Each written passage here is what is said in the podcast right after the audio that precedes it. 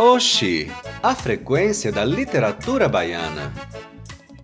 E aí, meu querido ouvinte? Tá tudo gostosinho na Bahia? Espero que sim, viu, pai? E se não tá, vai ficar agora. Hoje iniciamos mais um episódio inédito do podcast Oxi, a frequência da literatura baiana. E como a gente não brinca em serviço, hoje o papo vai ser sobre teatro. Uma das minhas artes preferidas, véi. Só de escutar o nome já me dá um ziguidor aqui. Oxi, tá doido, é o Ellison? Mas teatro é pra ver ou pra ler? Por isso que eu pego ar com você, pivete. Fica me confundindo todo, meu irmão. Ô cabeça, a peça de teatro também pode ler, menino. Espia só nas ideias que a gente vai lançar quando os convidados começarem a largar o doce, viu? Então, para começar no bloco, Pegue a visão, receberemos o professor Joane Macieira, que faz um trabalho de educação teatral em São Francisco do Conde. Chegue mais, pai. Olá, galera, tudo bem? Eu sou Joane Macieira e estou aqui para a gente trocar umas ideias literárias teatrais. Essa minha leitura, essa minha relação com a leitura, ela se inicia na escola, no ensino médio Aquelas leituras recomendadas pelo professor? Pois é. Uma dessas leituras foi do livro Capitães da Areia, de Jorge Amado, e que eu posso considerar como uma leitura tocante, porque enquanto adolescente eu assistia ali naquela obra, percebia, me identificava com adolescentes negros e pobres que cometiam furtos, roubos em Salvador para sobreviver, né? adolescentes rejeitados e invisibilizados na capital baiana. Então, para além disso, também havia toda uma trama e a historicidade que cada ator, que cada menino carregava ali no seu bando, né, liderado pelo então Pedro Bala. Mas tem uma outra peça teatral que também foi do livro de, de, de Jorge Amado, O Sumiço da Santa, que, publicado em 1988, foi adaptado pela primeira vez para peça teatral em 2012 por dois grandes dramaturgos baianos, é, Cláudio Simões e Gil Vicente Tavares. Isso, esse enredo, essa história, ela se dá no início dos anos 70, durante a, a ditadura militar, em Salvador, haveria uma grande exposição de arte sacra e estava à espera da, da, da, da preciosa Santa Bárbara que chegaria de Santa Amaro da Purificação. Mas ao desembarcar no cais, misteriosamente ela desaparece. Pronto, já era um fuzuê. Isso mobiliza tudo mobilizar a, a, a polícia, mobilizar a política, todas as autoridades. Então é uma, uma comédia que reúne religiosidade, política, é um realismo fantástico e, e, e bastante humorado, com aquele tom de, de, de, de, de crônica do cotidiano, com aspectos de Salvador e, e Santa Amaro de um jeito bem baiano que Jorge Amado consegue escrever.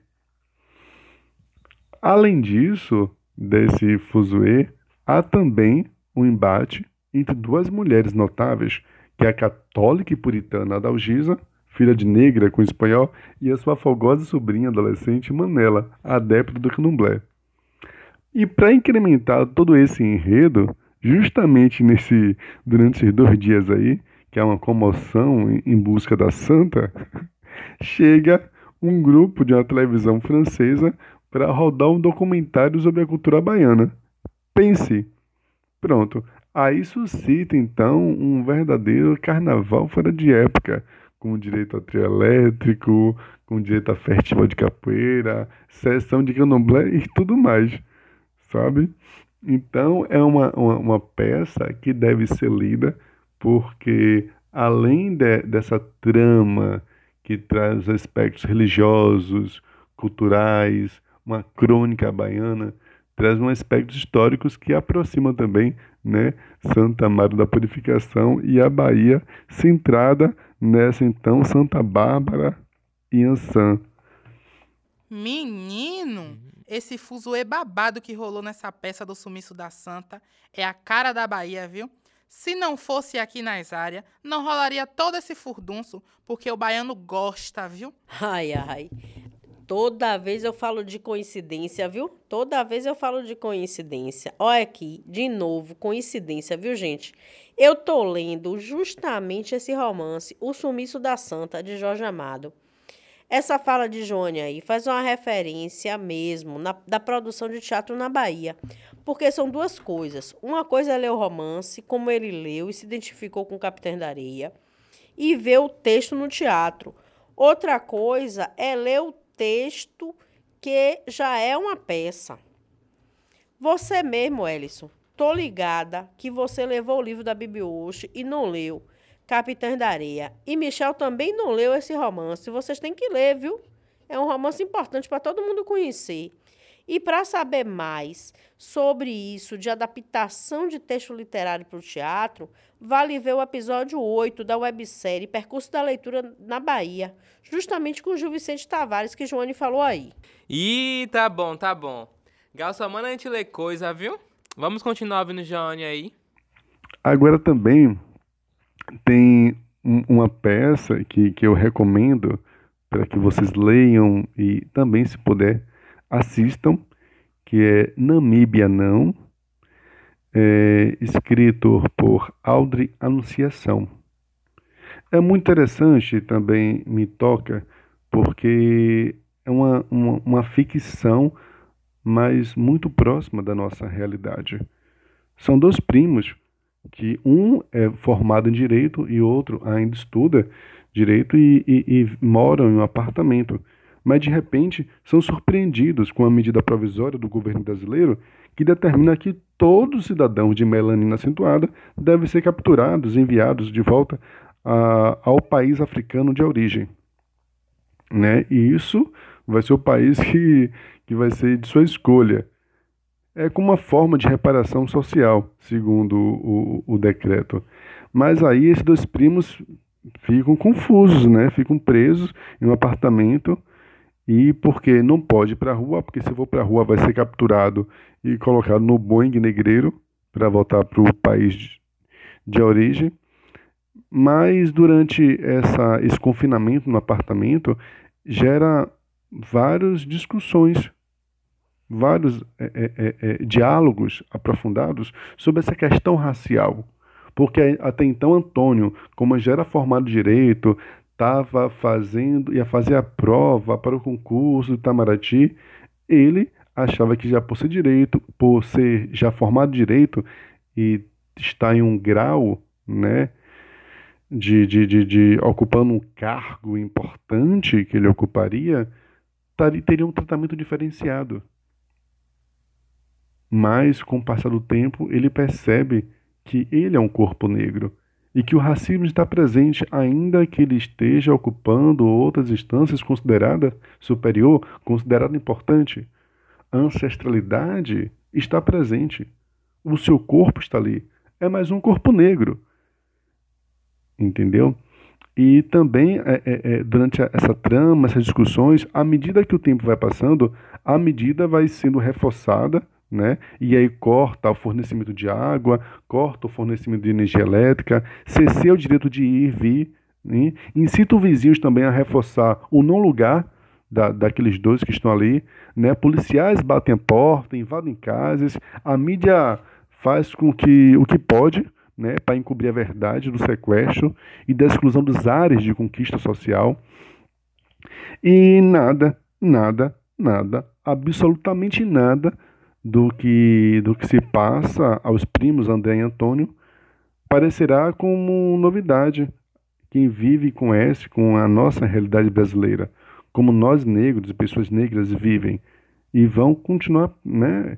Porque é, é, é uma realidade retratada nessa obra. Porque ainda que as pessoas negras ocupem esses espaços, elas não deixarão de ser negras e não deixarão de ser, de ser discriminadas por isso.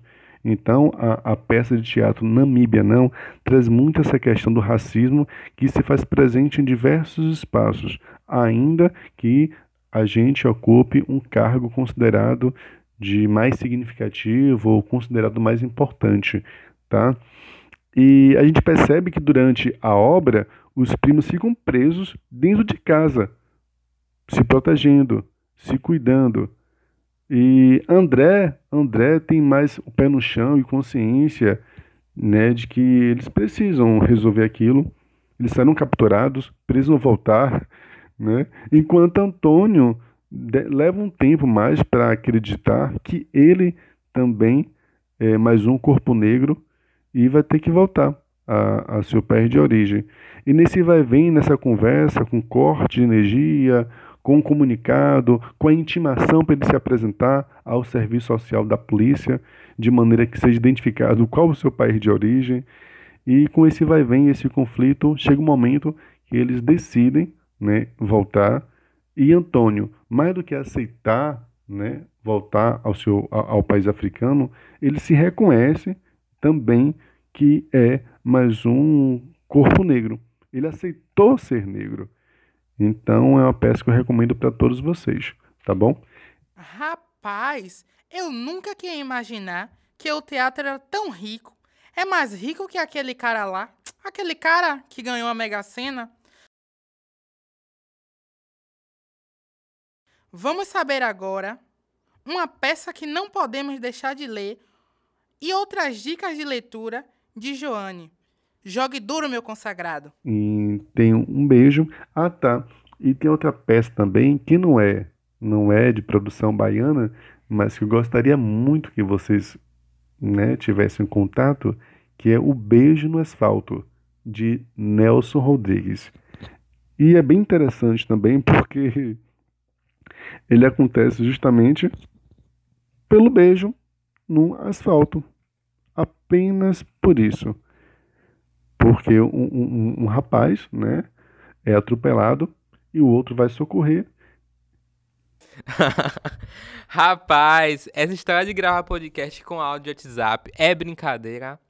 Agora a gente fica aqui sem saber se ele cortou mesmo para deixar a gente curioso ou se ia dizer alguma coisa, o áudio travou, alguma coisa do tipo. É coisa, viu?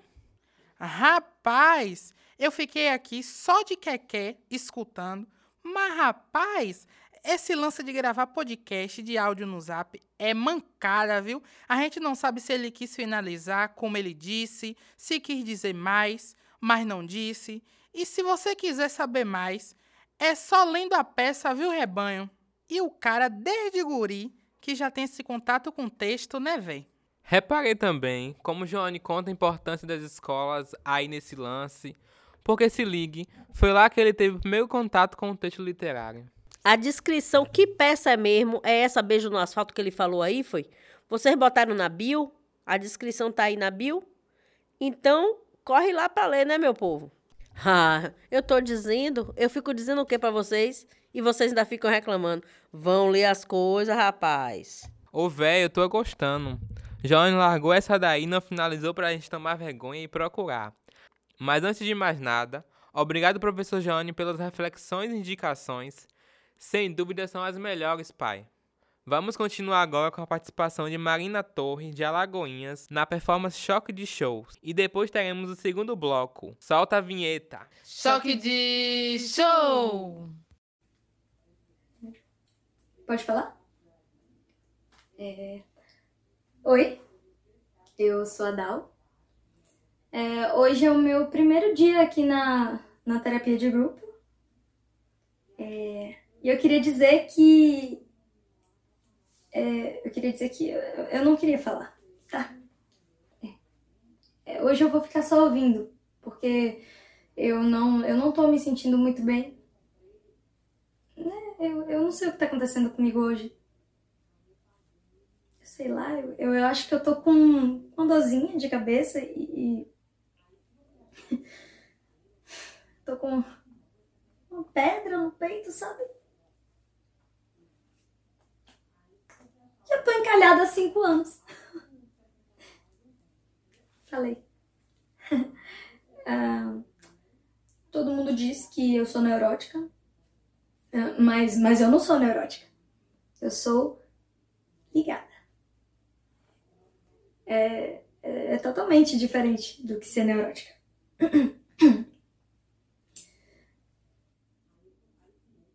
Já que é pra falar, agora eu vou falar. É, eu, eu só tive dois namorados. Falei. É, eu, eu tive eu tive um namorado que que me irritava de vez em quando, sabe? É,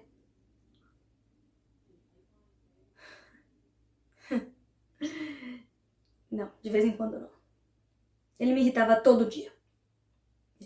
E nos fins de semana ele, ele me irritava um pouquinho mais, né? Porque ele tava de folga, então ele tinha tempo, ele tinha mais tempo para me irritar. Eu anotava tudo que ele fazia de errado num, caderninho de anotação.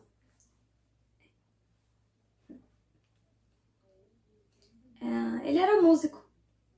E a, a primeira coisa dele que, que me irritou foi que ele só usava calça de capoeira com chinelo. Cara, a gente ia num jantar, ele ia de calça de capoeira com chinelo. Sim.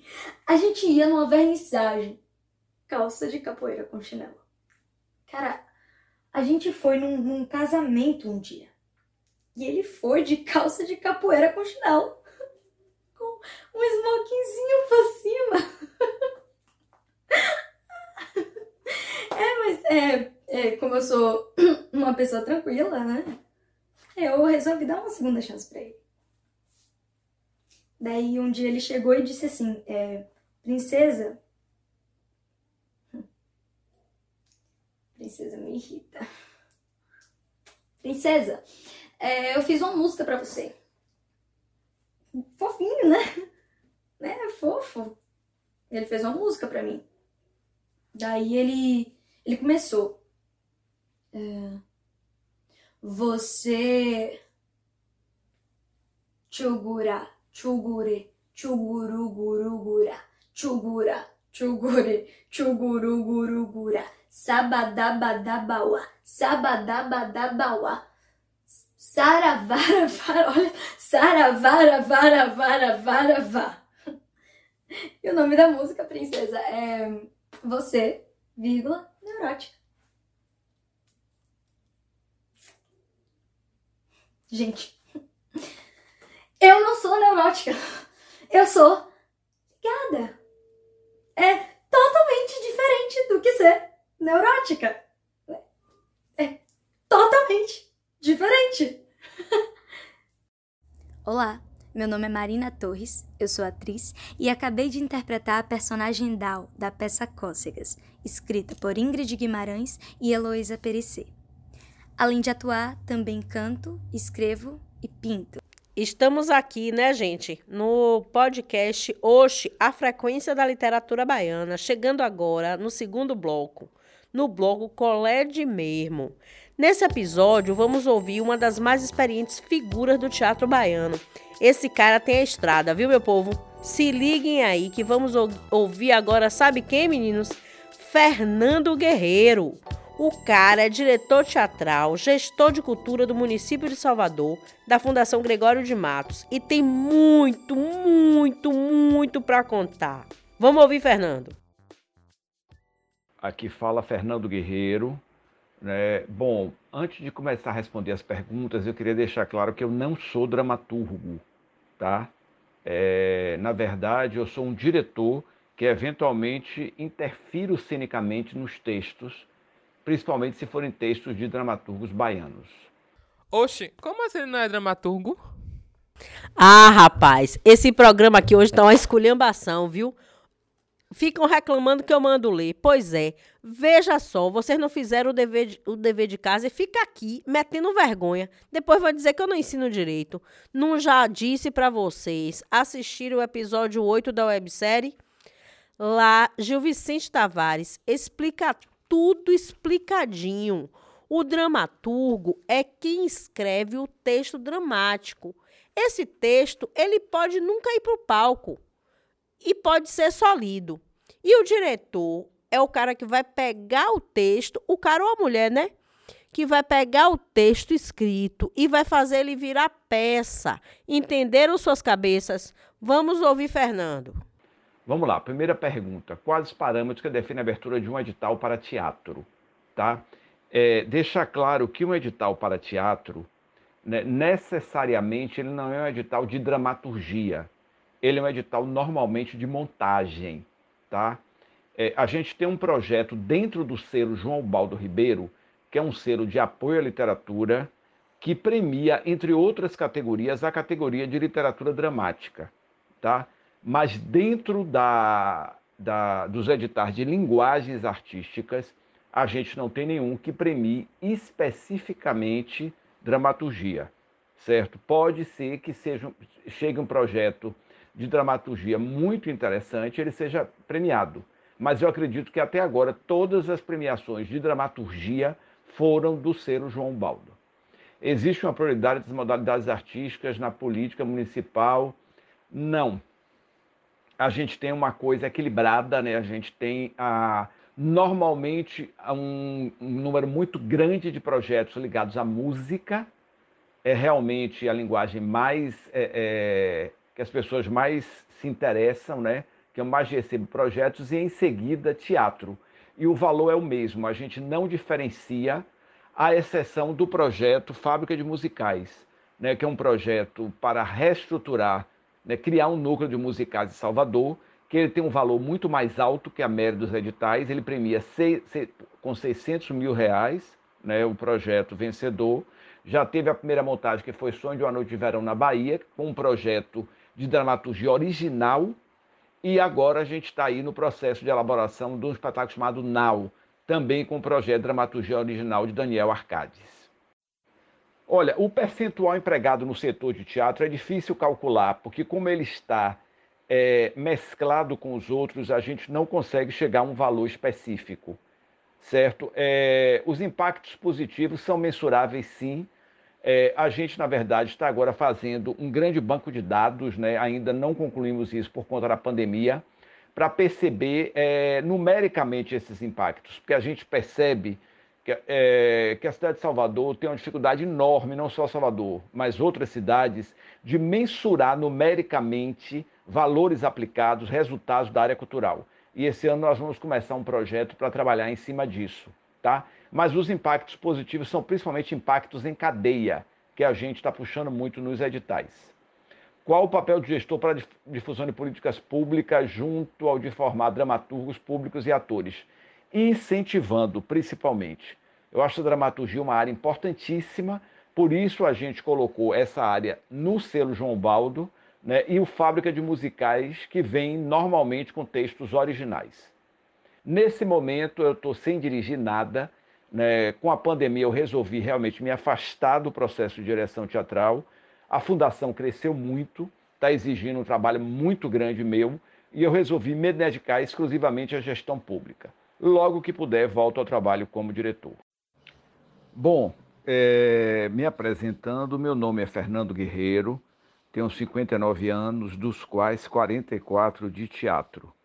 Comecei a minha carreira profissional já como diretor né? nunca trabalhei como ator, vim trabalhar recentemente. E é muito interessante que as pessoas perguntam sempre o que faz um diretor. Normalmente é o que transforma a palavra em ação, ou seja, é aquele que pega um texto teatral e transforma numa peça, no, no, aliás, numa encenação teatral.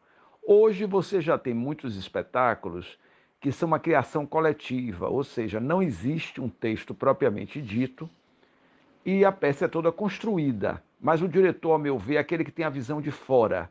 É um certo coordenador geral do processo. É a pessoa que, por estar fora, tem uma visão melhor e pode potencializar o trabalho dos atores e de toda a equipe, coordenar cenário, figurino, todos os elementos. Apesar de não escrever, eu transformo muito. Quando chega um texto para mim que eu vou encenar, na hora que eu faço a minha leitura, eu estou trabalhando também como dramaturgo, porque um texto teatral ele só passa a existir na hora que ele é encenado. quando é lido simplesmente, ele não tem a mesma força. É diferente de um livro, de um romance, um conto, né, em que ele tem vida própria, ele existe para ser lido. A peça de teatro, ao meu ver, existe para ser encenada ou virar uma, uma leitura dramática. Nesse caso, o diretor acaba sendo um coautor, porque ele dá uma leitura específica. É a mesma coisa que um cantor, quando canta uma música, né? e o outro, quando canta essa mesma música, mas já canta em outro ritmo, já canta de outra maneira, já destaca outras coisas.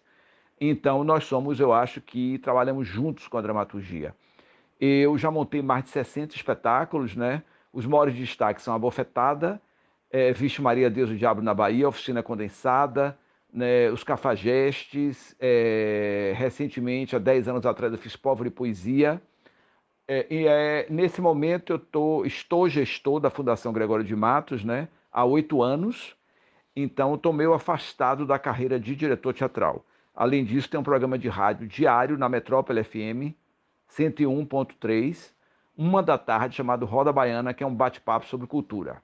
Depois dessa brocação de Fernando Guerreiro, eu fico até sem palavras. Mas queria que ele viesse aqui em a culpa e correr dos nego fugido, que é um teatro de rua, meu irmão. Que faz a representação da fuga dos escravizados, dos engenhos, atrás da liberdade. Tá pensando o quê? A gente bota pocando. Pois é, Michel.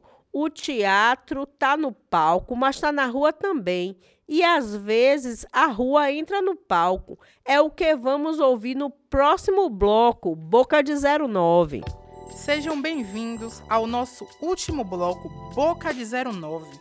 Menino, eu fico é atazanado para esse bloco chegar logo, viu, meu povo? Se achou que tava bom, vai melhorar, viu? Vão se encontrar agora nesse bloco duas gerações diferentes que estão na labuta pelo teatro na Bahia. Vamos receber Maria Eugênia Millet e Daniel Guerra. Vamos ouvir Maria Eugênia. Maria Eugênia traz umas paradas diferentes de outros convidados, uma ideia aí de teatro como participação. Dá pra perceber, viu, mãe? É nítido, velho, tem todo um jogo sensível de criação teatral.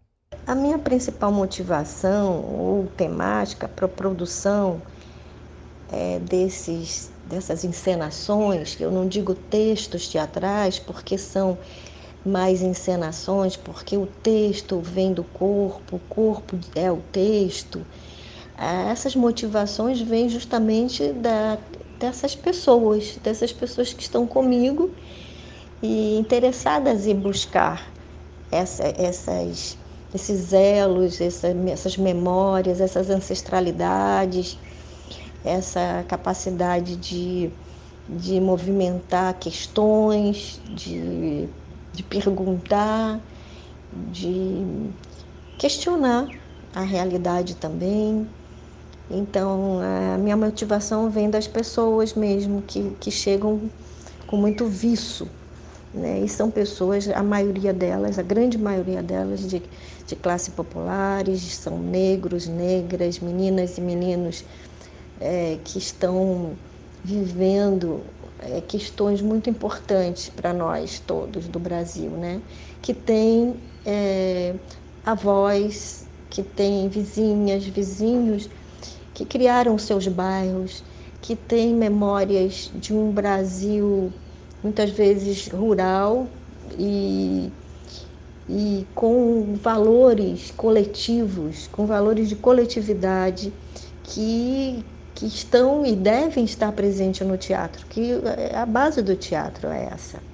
Né? São, é uma atividade coletiva, é uma atividade de roda, de jogo, que, que, que pre, pressupõe o um encontro entre as pessoas.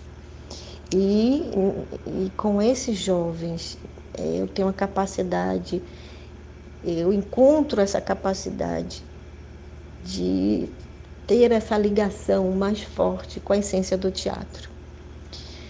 É, nós juntos e juntas vamos encontrando essa possibilidade num mundo onde é, o isolamento é cada vez mais mais forte, não o isolamento pela pandemia, mas o isolamento entre as pessoas, né?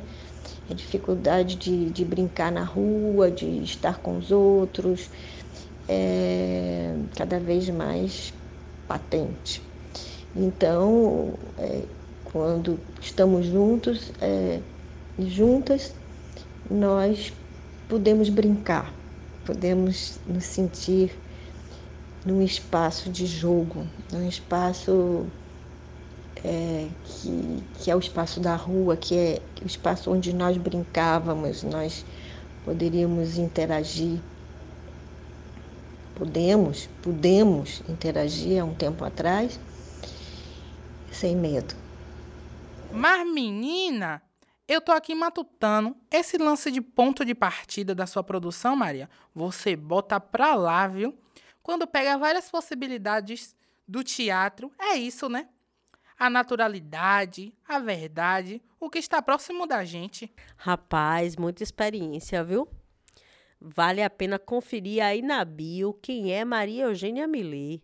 Quer dizer, rapaz, que pode se fazer teatro assim também. Um texto que parte do corpo de todo mundo, criar um ritual. E isso já vai ser o um espetáculo. Que coisa! Bem você falou, Michel, lá de A Culpa e do Nego Fugido.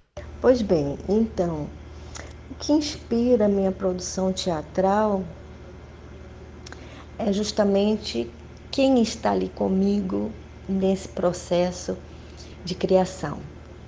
São as meninas, os meninos, os atores, as atrizes, os colaboradores, no caso da música. É, eu tenho trabalhado com o Luciano Bahia, pela Escola de Teatro, é, com pessoas da pós-graduação que vêm colaborar comigo, seja do ponto de vista da dança, seja, seja do ponto de vista da dramaturgia mesmo. E, e principalmente esses jovens, é, alunos da escola de teatro, alunas, adolescentes da cidade inteira, que têm uma vivência imensa né, e riquíssima. Eles é que me inspiram a, a fazer tudo isso, a escrever com eles e elas essas peças de teatro. E, e aí a direção é uma direção que está muito atenta a essa possibilidade de expressão, de liberdade pessoal, de criatividade de todos e todas ali, de musicalidade também, de, de presença, né? porque o teatro é a arte da presença.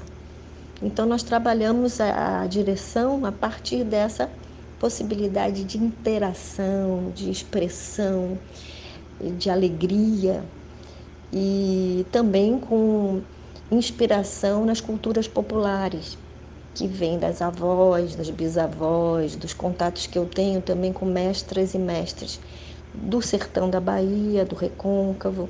Então eu consigo é, trazer muitas vezes esses mestres para a escola de teatro, para minha convivência pessoal, para estar aprendendo.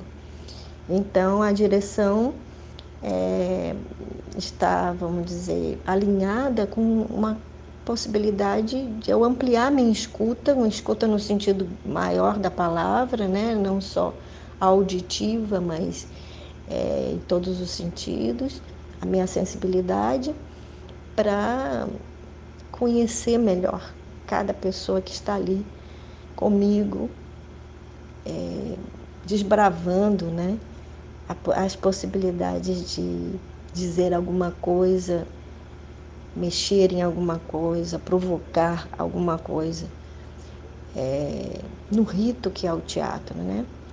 Um rito importante para a cidade, para a cura das cidades, como como muitos teóricos já falaram, que é a função do teatro. Eu tô por cá, achando que é só ensaiar o texto, chegar lá, pá e falar no palco, mas não. Ainda tem música, a entrega, a expressão do corpo, todo um molejo, não é pra qualquer um não, viu? Pega ainda, rapaz, sem contar as produções com jovens e pessoas em situação de rua, que é uma ação importantíssima, velho. Assim incentiva a produção teatral. Linda ação, Maria Eugênia. Bom, eu comecei a fazer teatro na década de 70 como atriz, criando junto com Márcio Meirelles, Hebe Alves, Chica Carelli, Fernando Fulco, o grupo Avelãs Avestruz. Nesse grupo trabalhavam com processos improvisacionais e montagens de clássicos da dramaturgia universal, né? E ali, ali foi uma escola, né, para mim. E a partir dali comecei a dar oficinas de teatro para jovens da cidade de Salvador. Com eles e elas aprendi a fazer um teatro, desenvolvi um teatro e, e até hoje desenvolvo um teatro é, baseado nessa, nessa, expressão de cada um que chega e do coletivo que se faz ali, né, entre essas pessoas, através de jogos improvisacionais, através de músicas, de muito trabalho de corpo, de musicalidade, de criação coletiva. Então, a minha base, todas as peças que eu fiz e faço, tem essa base de criação coletiva, de musicalidade, de expressão de corpo, de interação, de compartilhamento. Então, a escrita vem através do jogo e não vem antes, né? vem a partir do que se move, do que se move dentro, na sensibilidade que se expressa nesse corpo, o que até se escreve, o que cada um escreve traz, e a gente junta e a gente cria a partir dali em processos improvisacionais. Então, o, o texto dramatúrgico é constituído da cena, da cena de, de, de música, de, de, de, expressões, de poesia, de gesto, de, da própria encenação. Então, é, o, o, ou seja, a dramaturgia vem da criação dessas pessoas dispostas a jogar, a estarem juntas no ambiente, é, vamos dizer, no ambiente ritualístico do teatro, né?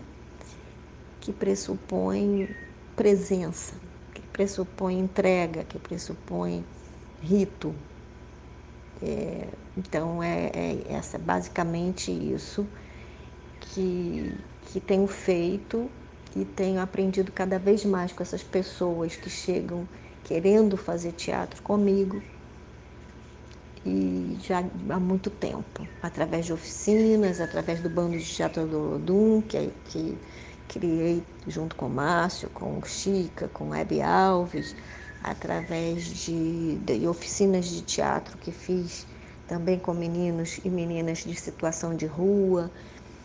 E o CRIA, que criei em 94, é, e com muita interação com professoras, com profissionais de saúde, com, com muita gente da cidade, com mães, com pais, com agentes comunitários e essencialmente com esses adolescentes é, da cidade de Salvador, das classes populares, meninos negros, meninas negras, com uma vontade de, de saber de si, de criar, de questionar a cidade, de questionar a escola. E a partir dali tenho desenvolvido esse teatro a partir de autonarrativas, de criação poética e de muita musicalidade. Posso ressaltar alguns marcos desse processo, né?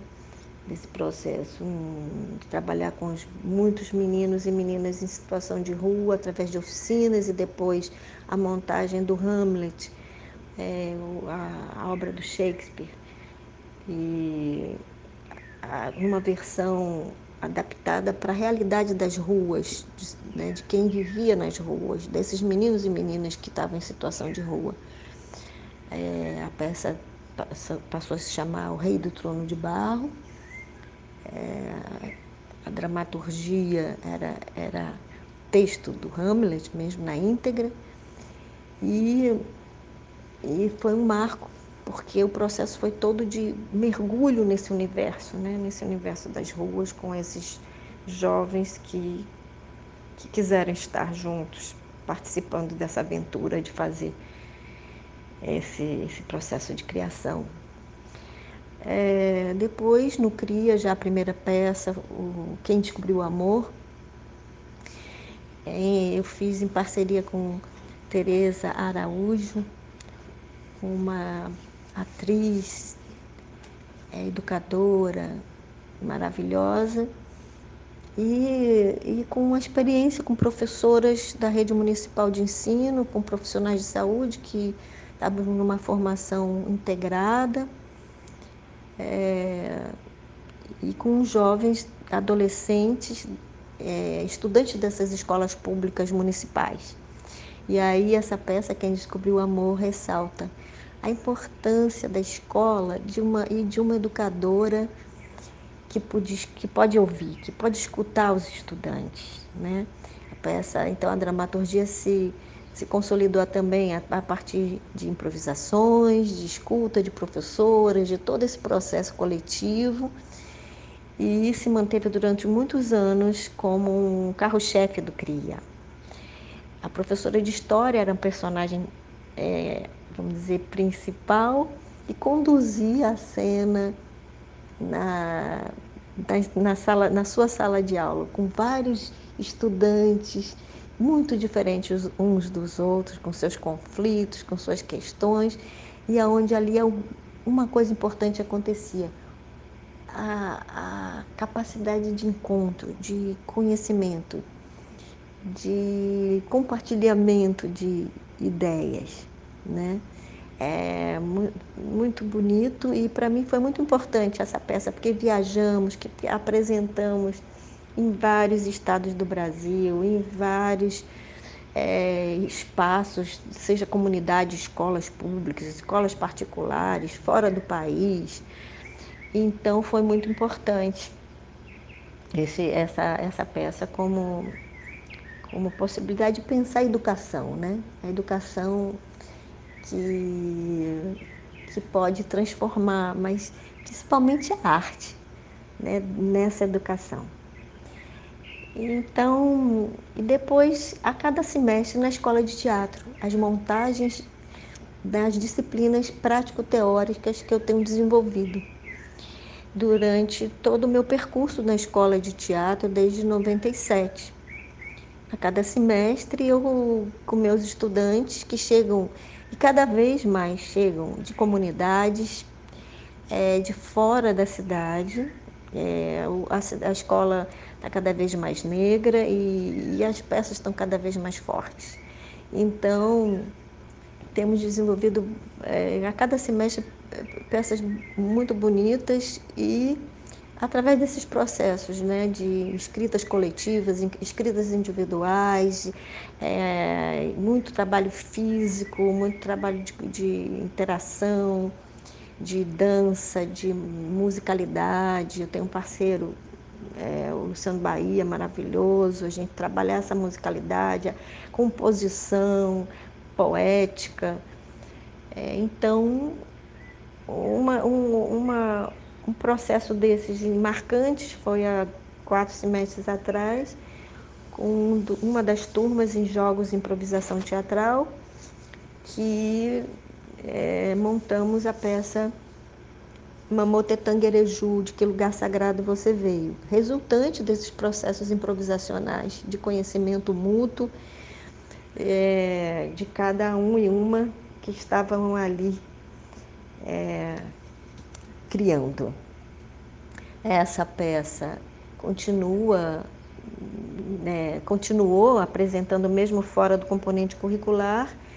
É, nos entendemos como um grupo, como um grupo Riachim, e a partir da pandemia continuamos juntos, criamos podcasts, inventamos vídeos e con continuamos estudando, pesquisando a partir de, de encontros com mestres e mestras indígenas e afro-brasileiras do candomblé, e também estudando muito, lendo, escrevendo, compartilhando textos.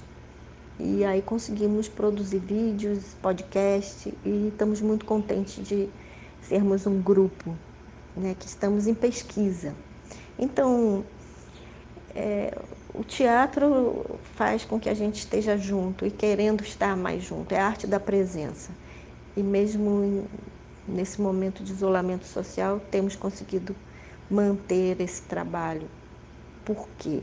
Porque antes estávamos muito próximos com nossos corpos, com nossas memórias, com nossa capacidade de brincar. E ali nos escutamos, criamos e apresentamos para o público, conversamos com o público. E a partir dali, um elo grande se formou. É, a escola de teatro é um espaço onde eu posso conhecer muitas pessoas com muita história para contar, com muitas inquietações, com muitas possibilidades de transformação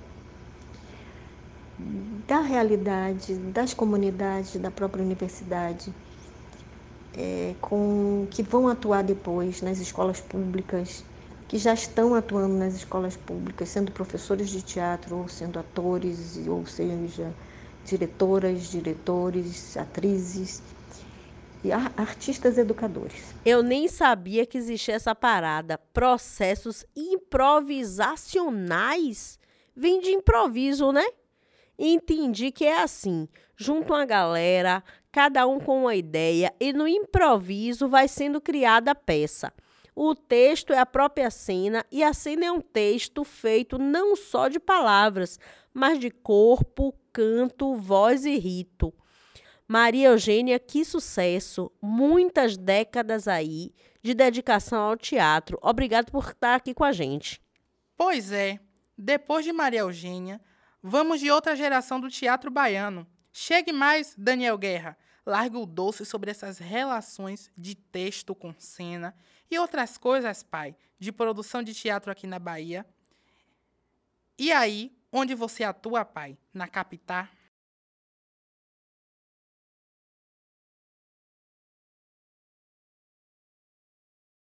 nesse momento a autoria, a noção de autoria, né, de dramaturgos individuais.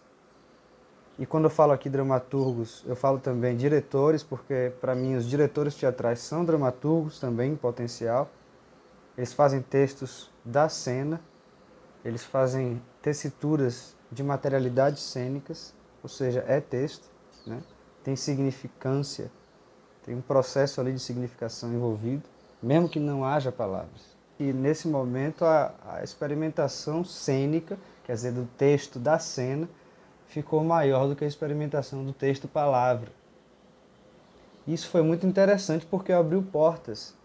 E pelo contrário do que pode do que se achava na época, talvez não não ocorreu uma neutralização do texto palavra.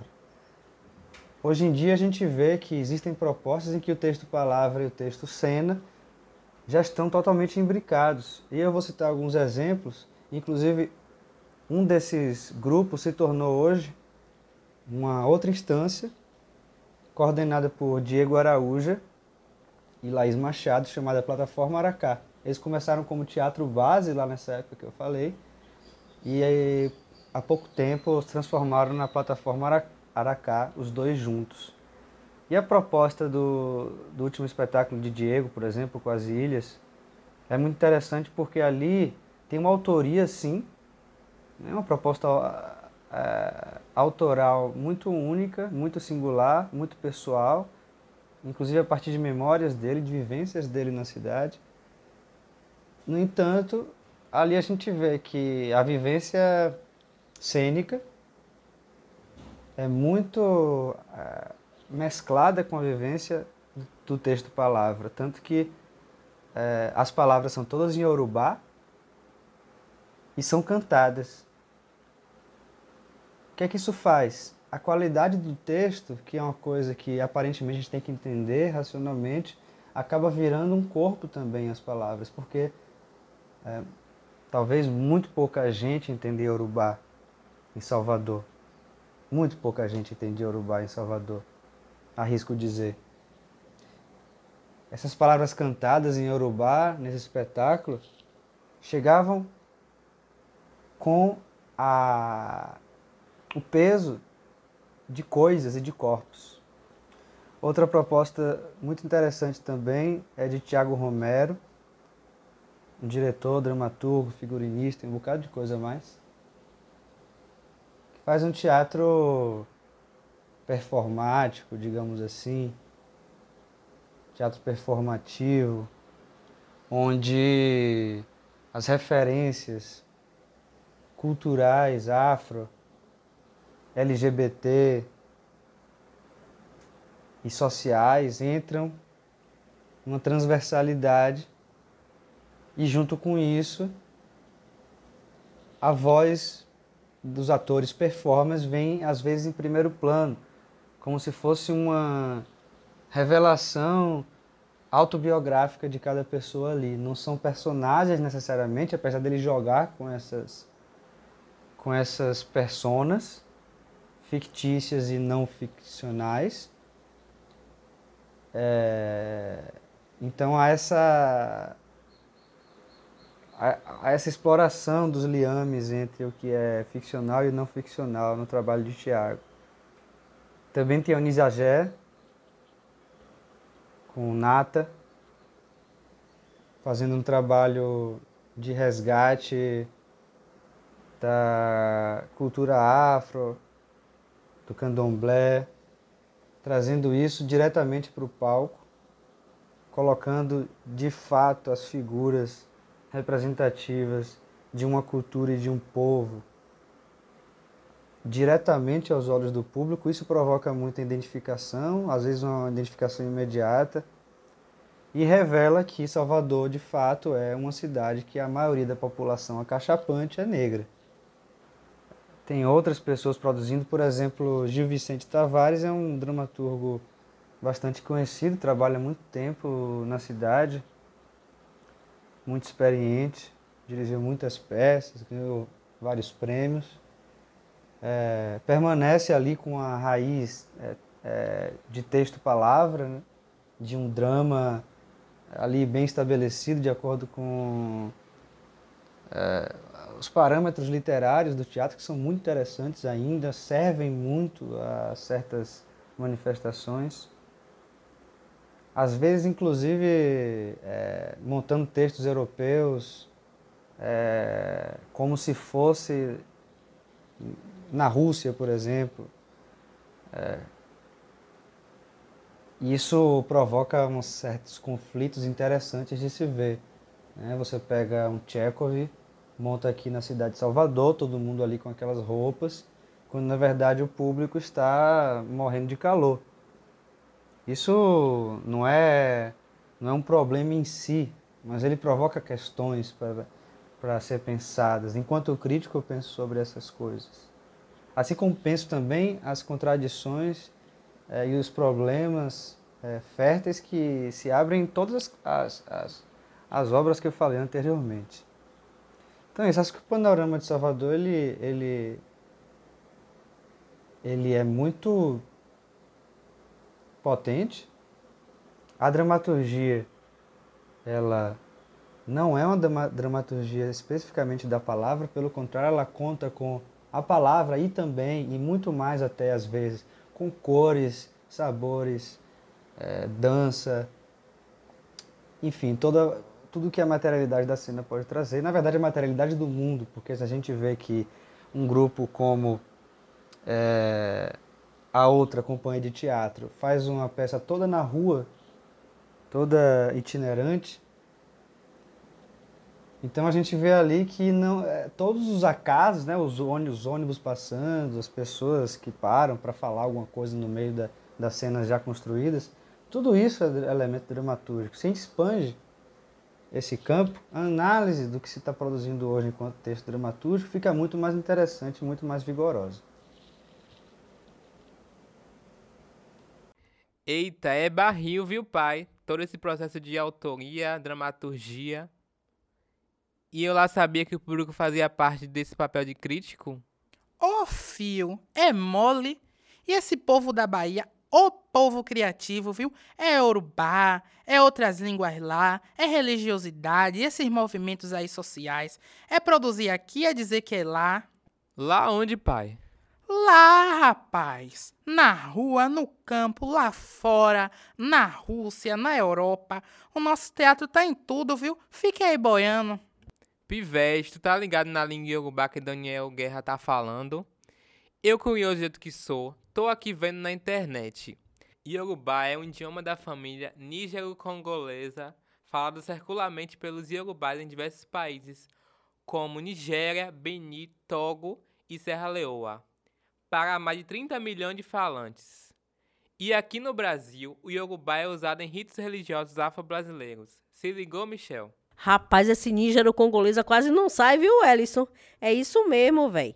O Yorubá chega aqui no Brasil com os africanos escravizados e permanece, né? O Yorubá permanece entre nós em vários rituais de religiões afro-brasileiras. Pô, incrível como a diversidade linguística e cultural é tão rica, né, velho? Olha aí, Daniel falou, né? Dessa língua na arte em cena. Eu fiquei encantado, cara.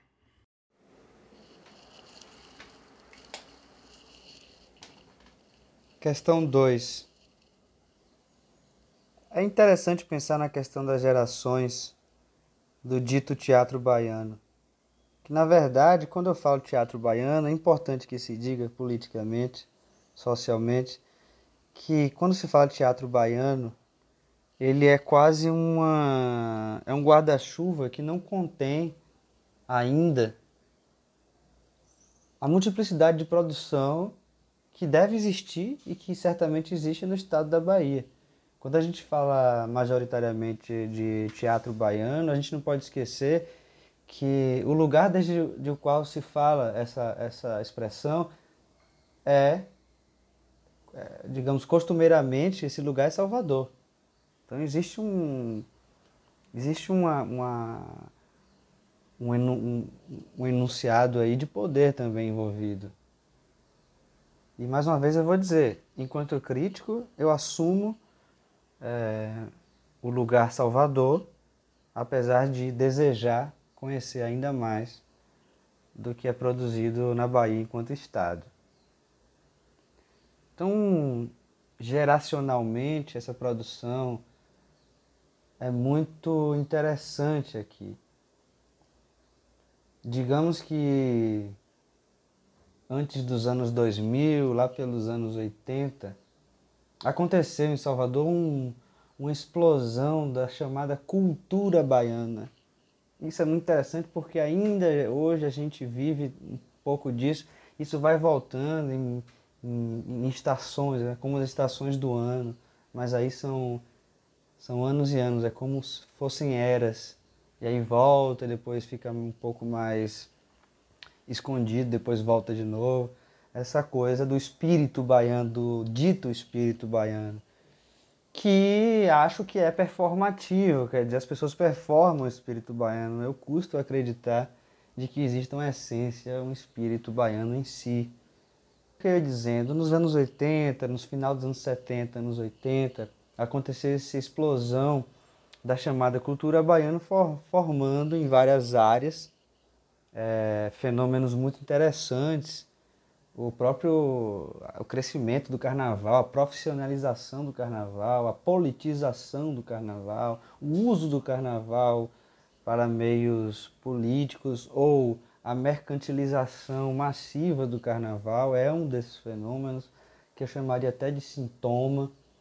A gente tem a comédia no teatro, né, a comédia baiana, a chamada dita comédia baiana apareceu muito forte, diretores e dramaturgos fizeram seus nomes nessa dita cultura baiana e de forma muito forte, muito determinante no campo. Tanto quando surge tudo isso, acontece um mercado ali muito forte de pessoas trocando e tal, e que também vão se sustentando nos seus lugares pessoas muito fortes, com instituições, às vezes privadas, é, também sustentando elas e, e, fazendo circular dinheiro, fazendo circular profissionais. De modo que, por exemplo, um lugar que hoje em dia é muito forte, Salvador, que é a Universidade Federal, o curso de teatro, fica até um pouco de escanteio. A gente vê ali um mercado da, da, do chamado teatro baiano, e esse teatro acaba tomando proporções. Então a gente tem Fernando Guerreiro hoje em dia ainda, é, inclusive fazendo por outros caminhos sua, suas propostas, né? no caminho político, no caminho de gestor. A gente tem é, Rita Semani, a gente tem Luiz Mafuz, a gente tem Márcio Meirelles, a gente tem Arildo Deda. São pessoas que participaram de alguma maneira ou que estavam ali é, construindo e sendo construídos por esse por esse dito teatro baiano, que era uma performatização né, do ser baiano, muito interessante e muito problemática.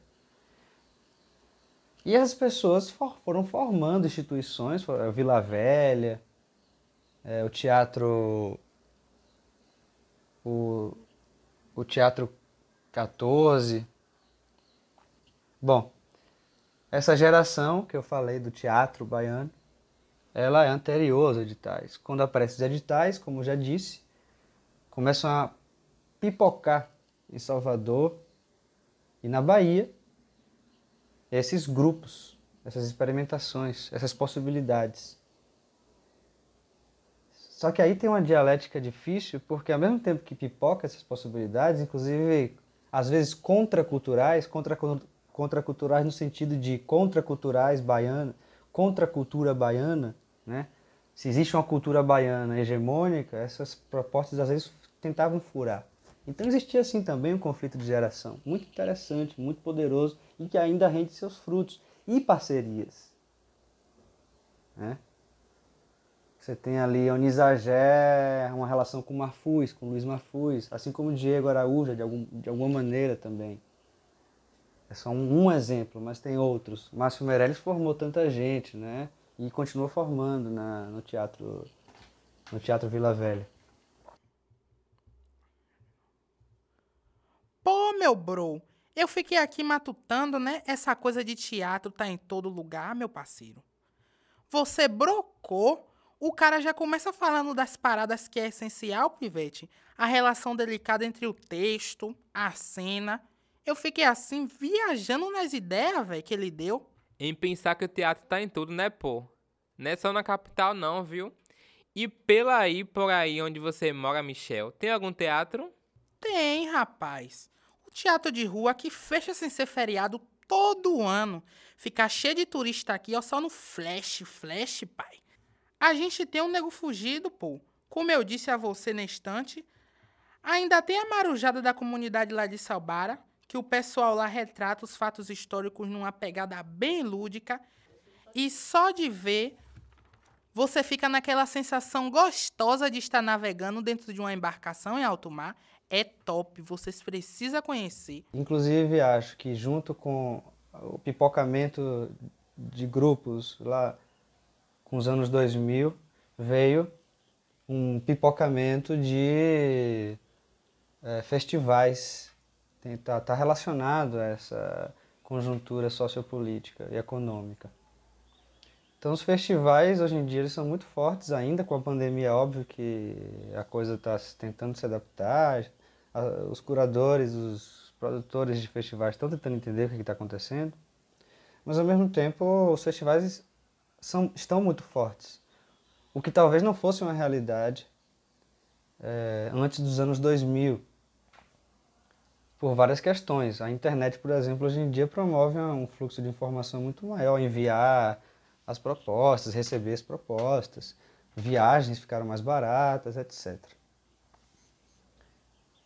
Então, o que a gente tem é um campo contemporâneo de festivais internacionais. Os festivais internacionais, eles, pelo que eu vejo, eles estão privilegiando a produção contemporânea, é, é, assentando base sobre certos temas que o jornalismo às vezes até dita, é, mas também com base nas lutas sociais e tudo mais. Então tem uma, toda uma outra complexidade aí para ser analisada.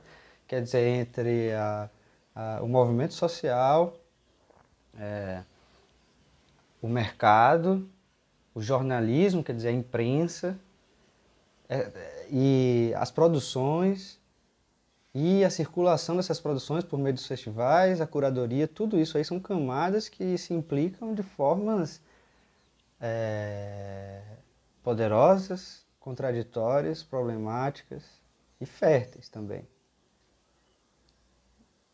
Então a gente tem exemplos já de produções ditas baianas, porque nasceram aqui, que começam a ganhar não só o Brasil como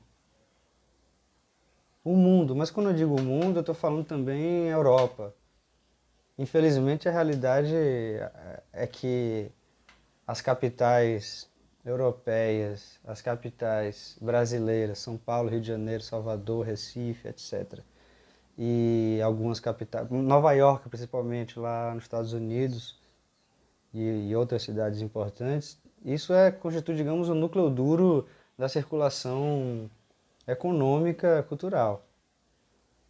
Claro que há propostas de outro mundo, de outros mundos, de outros países, de outros continentes. Dessas obras daqui para fora são muito incipientes, talvez até por um ranço justamente é, identitário que impõe sobre nós, mas também a partir do que já foi feito até aqui, enquanto performatização da cultura baiana. Então, espera-se de um baiano, espera-se de uma cultura baiana X, X características.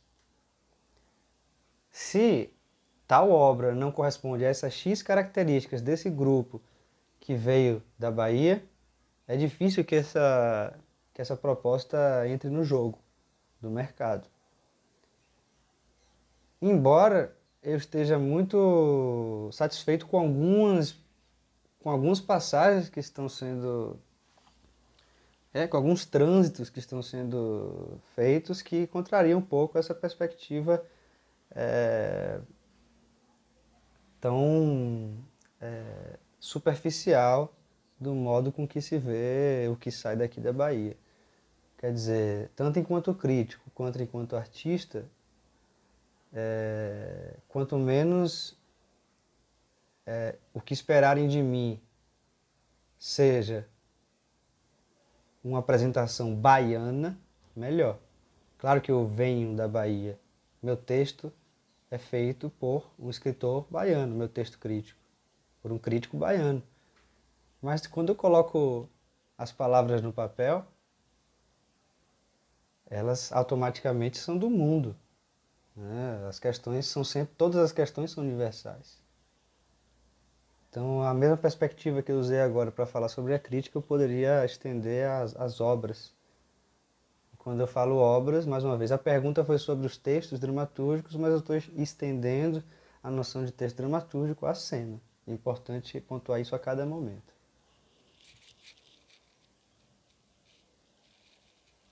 As produções baianas já passou por cara perrengue, hein? Véi, até hoje passa. Tô vendo um monte de obras incríveis por aí, passando por tudo isso e brocando. O baiano é arretado mesmo, tem sangue no olho. Ninguém quer investir na cultura, pô. Aí fica foda, né? Pois é, mas o que eu falo é esse perrengue mesmo. Não é coisa boa, né? Mas como dizem, faça chuva, faça sol, temos que continuar. Pô, velho, como o Daniel mesmo disse, precisamos mudar, misturar as coisas, quebrar esse padrão, pivete. A Bahia é tão rica, mas eu não tô falando de dinheiro não, viu? É muita coisa para se falar, para se trazer pra cena, pô. Né o quê, velho?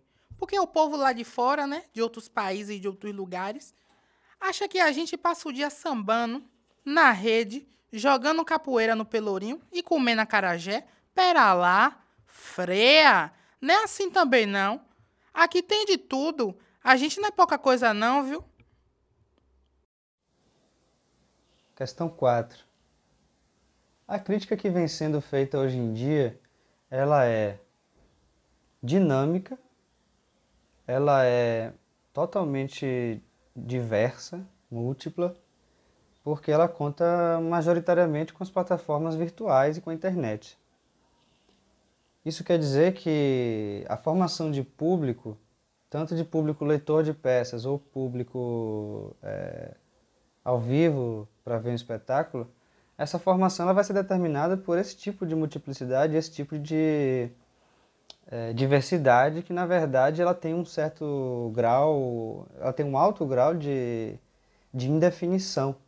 A gente nunca sabe direito para quem a gente está escrevendo. É diferente de um jornal, quando o crítico escrevia a coluna dele e saía à tarde ou saía no Globo ainda sai, por exemplo, nesses lugares, mas de forma cada vez mais tímida. Só que quando o crítico escrevia nesses, nesses majoritariamente nesses meios, é, o leitor do jornal já estava mais ou menos bem estabelecido, uma classe média, é, um, um, tipo, um subgrupo dessa classe média ia comprar aquele jornal, ia abrir nessa página da, da, da parte cultural do jornal.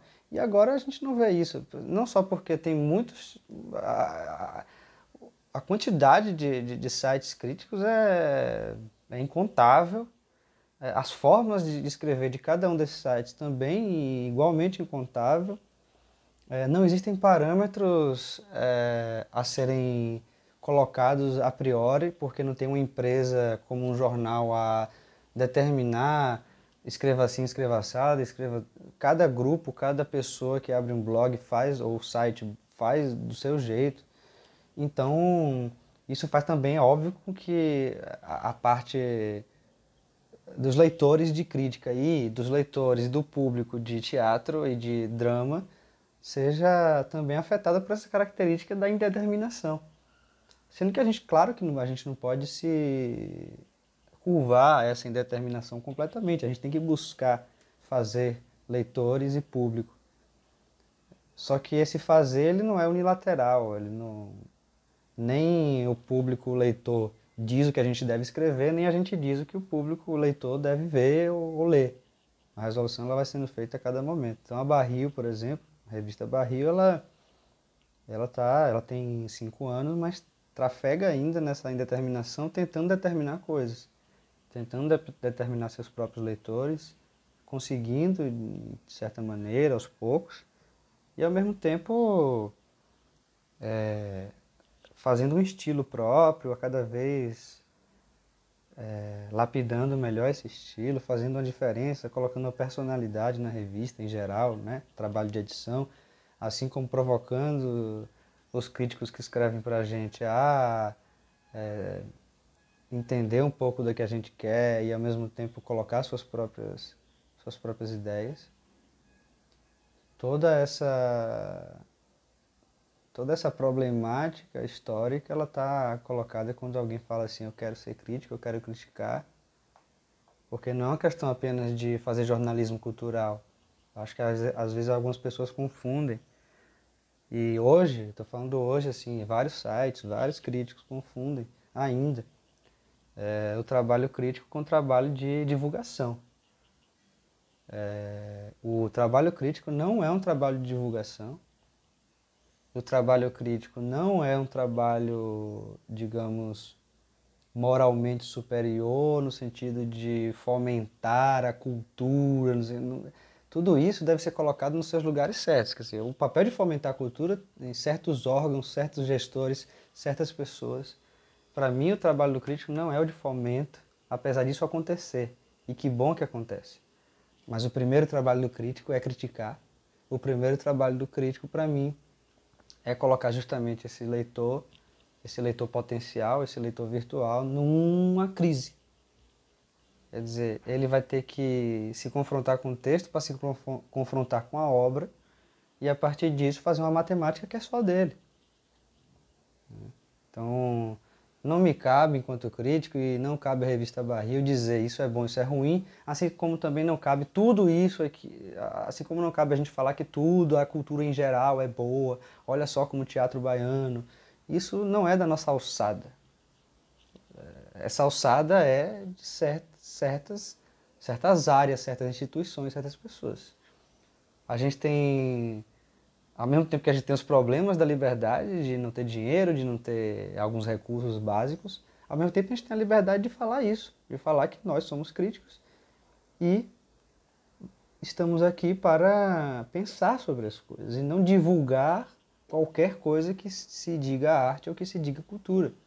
Assim como não, a Barril não se, não se propõe, apesar de levar barril no nome, que é uma gíria daqui, a gente não se propõe a, a, a repetir, a reproduzir o dito teatro baiano, a dita cultura baiana, que isso é bom, que isso é legal, olha só, comprem, porque justamente isso também é um problema. Isso não é um problema para a gente, isso é um problema para o campo.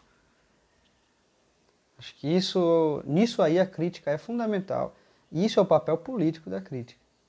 O papel político da crítica não é fomentar a circulação de obras. Isso é o papel dos festivais, dos curadores, da, dos dispositivos públicos, políticos. O papel da crítica é trazer, fazer furos, trazer essas coisas para outros campos, jogar, jogar com as variações, jogar com as exceções e não, e não com as regras. Porra, véi! Bem pensado, viu? Esse lance aí da crítica, Pivetidã, de jogar as perspectivas para outros meios, outras formas de ver, enxergar novas possibilidades. É, e isso é barril dobrado, pô. E por falar em barril dobrado, Pivete, a revista Barril é especializada em crítica de artes. Na equipe tem, Pivete, Alex Simões, autor do Portal Oxe, Bárbara Pessoa, ele, o próprio Daniel Guerra, Diego Pinheiro, Igor de Albuquerque e Laís Machado.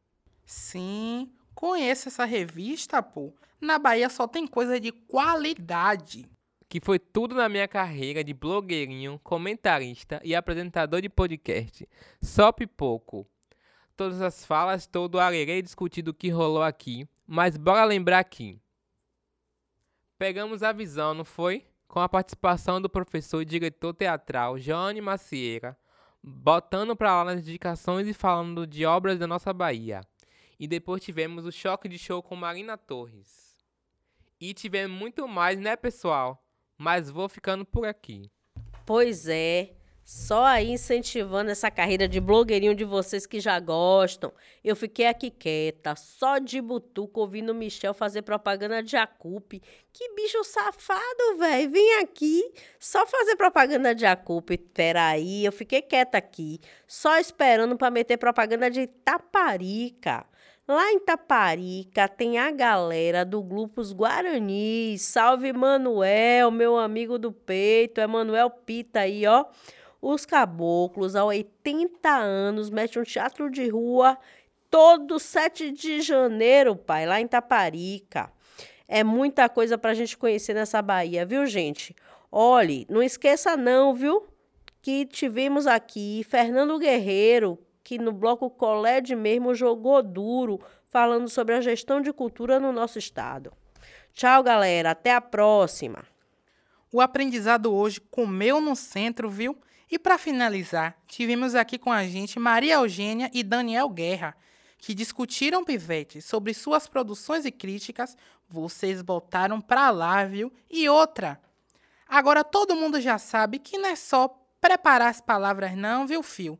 Tem todo um babado por trás, tem um cenário, a sensibilidade dessa arte de cenas, a expressão corporal, figurino, a luz.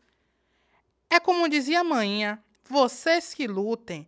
E ficamos por aqui. Abraços literários. Muito obrigado pela participação de todos os convidados que toparam. Um cheiro. Peraí, peraí, Michel. Já chamou o pessoal para conhecer o portal Oxe? Já chamou o pessoal para seguir o Oxe nas redes sociais? Eu não tenho, mas tem uma galera aí que tem, viu como é mesmo? Nos siga nas nossas redes sociais. Tem o Instagram, que é arroba Projeto. E tem, né, o nosso YouTube, o nosso canal lá. Vocês podem se inscrever também. Assine o, o, o sininho da notificação lá, viu? Ative para você receber as notificações. Se liga aí no nome, anote, viu? Oxi, Literatura Baiana Contemporânea. Inscreva-se lá. Eita, Michel, não podemos esquecer da rádio novela De Que Lugar Sagrado Você Veio. Fiquem com mais uma parte dessa composição e beijos literários.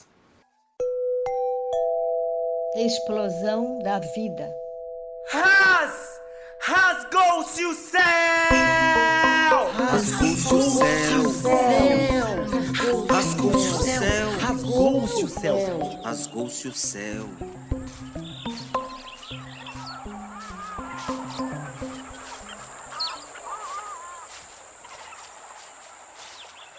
No primeiro tempo, foi Coioro, a ancestral da saúva. Quando a floresta ainda estava se transformando, descobriu nela o valor da fertilidade das roças e o transmitiu a nós. A gente ia por dentro da água metendo o pé, assim no fundo, e a gente sabia que o fundo era de matéria orgânica que estava podre, de material que estava ali, que caíam de folha, de mato. A gente ia pegando tudo isso de sensação. Era nosso pé que ia além do chão pra gente. A gente estava aprendendo tateando. Avistei gente reinar. Vi homem virando bicho, vi bicho se transformar. Eu vi da planta criar o homem, e homem com a planta se curar. No animal, vi a transformação que do sangue dele vi brotar. Vi entre passo e gente, histórias. Avistei no lugar da memória a certeza de querer voltar. Vi no passo que a passo se rege, vi na curva o tempo transbordar. Vi bicho virando homem, vi homem planta virar. Vi no passo dos meus ancestrais o presente, um velho novo criar. No primeiro tempo do mundo, o ser primeiro subiu na montanha e virou um gavião. O gavião virou água. A água caiu em forma de chuva. Tudo a partir daí evoluiu. Tudo ganhou palavra, tudo ganhou história, tudo ganhou conhecimento. Quero comer! Me dá um prato de comida! Sai! A ribanceira! Olha lá, vem a polícia, hein? Olha ele chegando. Esse território é meu, eu não vou Sai sair! Quero comer! A ribanceira Ih, vai vem cair! Vai cair a ribanceira! Sai daí! A ribanceira! Olha lá, polícia, hein? A ribanceira vai cair! Eu vou! Eu vou! Eu vou! Eu vou! Eu vou! Eu vou!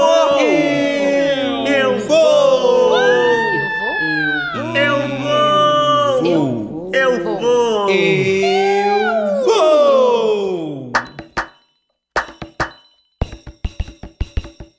Retorno à minha infância lá em Muribeca, no interior de São Francisco do Conde. E é junto com minha mãe até a casa de minha avó Cecinha. Lá já estavam minhas tias e minhas primas. Balaios nas cabeças, facas, enxadas, uma garrafa de água e um pacote de biscoito. E eu, hum, colado nelas. Subíamos o morro até a roça, onde minha mãe, minhas tias e minha avó iam arrancar a mandioca. No final do dia, a melhor hora, a divisão do resultado do trabalho. Ó, farinha, tapioca, beiju e tudo mais gostoso. Farinha, Ele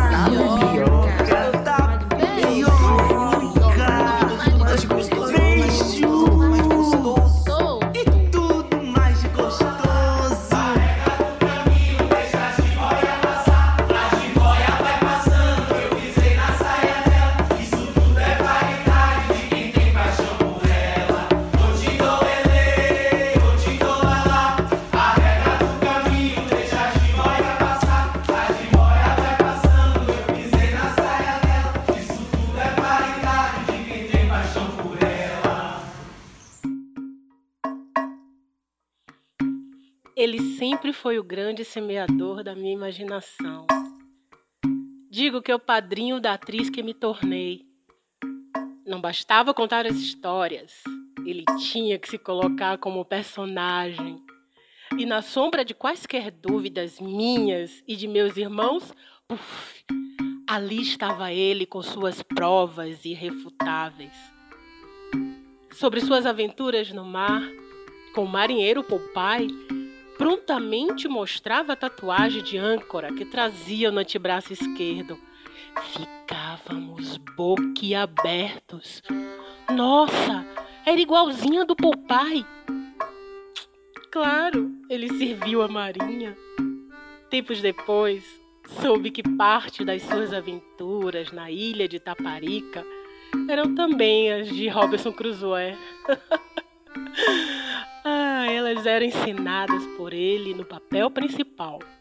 Trazia nos braços uma carabina M1, relíquia de meu avô Santos. Ao servir a FEB, Força Expedicionária Brasileira, usava um chapéu de cavalo. Eu nunca vi outro igual. Nem preciso dizer que a espingarda e o chapéu faziam parte do seu acervo de provas irrefutáveis. Aos oito anos de idade, eu já sabia o que significava irrefutável.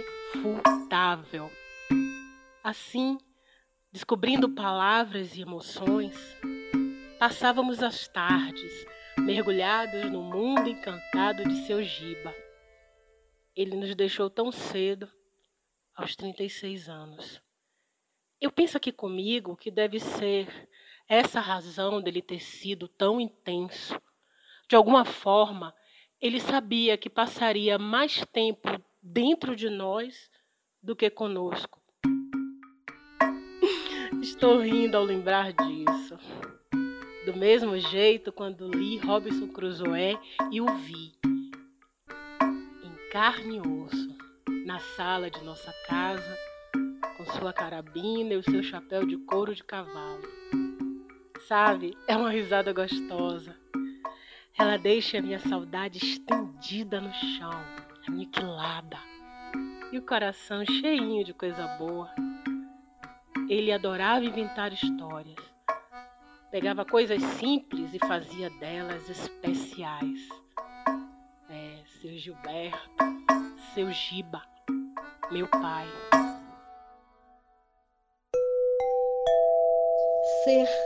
Sertão. Numa casinha bem distante, encontrei uma jovem mãe com seus sete filhos.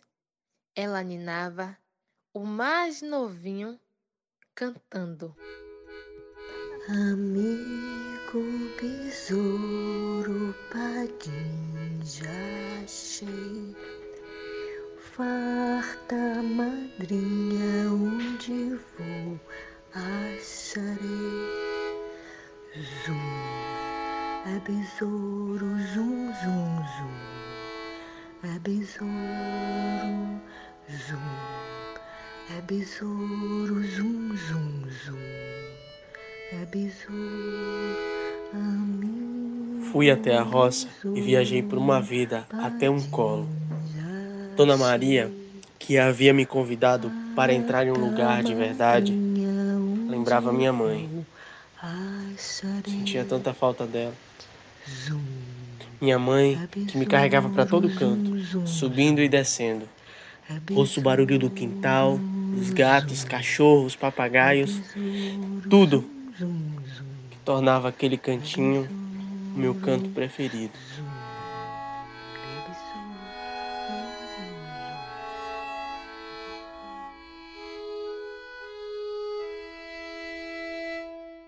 Quilombo, nesse sertão de meu Deus, eu vi uma mãezinha ninando seu filho assim. Dan, dan, skidim, dan.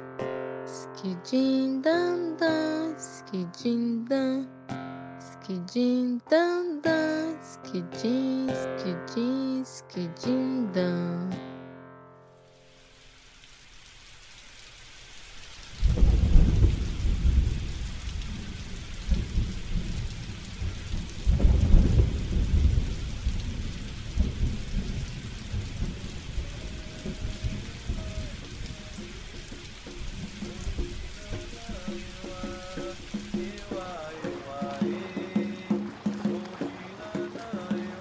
Lá estava eu, caminhando com o maior cuidado do mundo, com meus pés descalços, sentindo aquela areia molhada, o vento frio que acariciava meu rosto, a ansiedade de chegar logo naquele lugar, mas na verdade já estava lá. Era em torno de 10 horas da noite quando eu saí de casa junto com minha família para pescar camarão. Cada uma levava um balde nas mãos. Os homens carregavam a rede e nós seguíamos, conversando sobre os causos do mar. As memórias se misturavam com as estrelas. Eu só tinha olhos para elas. Já não sabia o que era céu, o que era mar.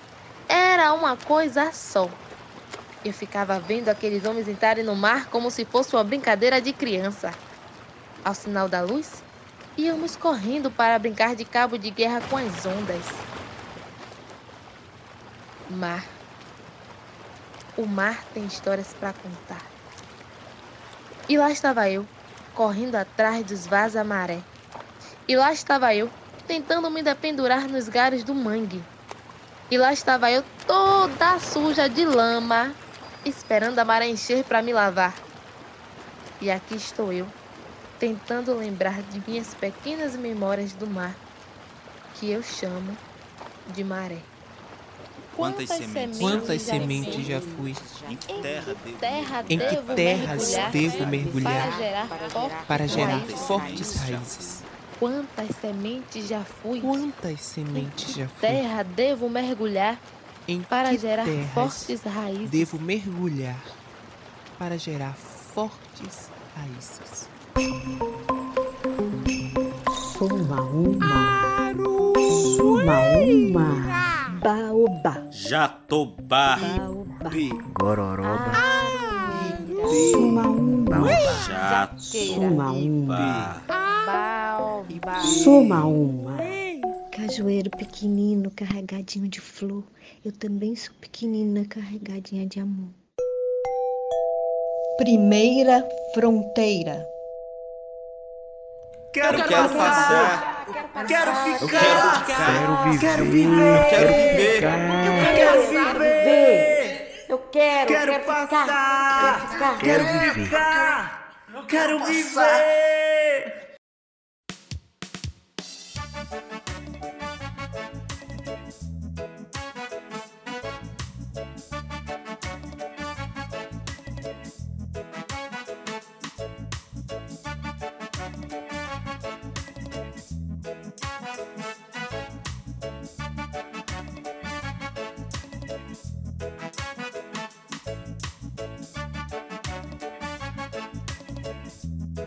Oxi, a frequência da literatura baiana.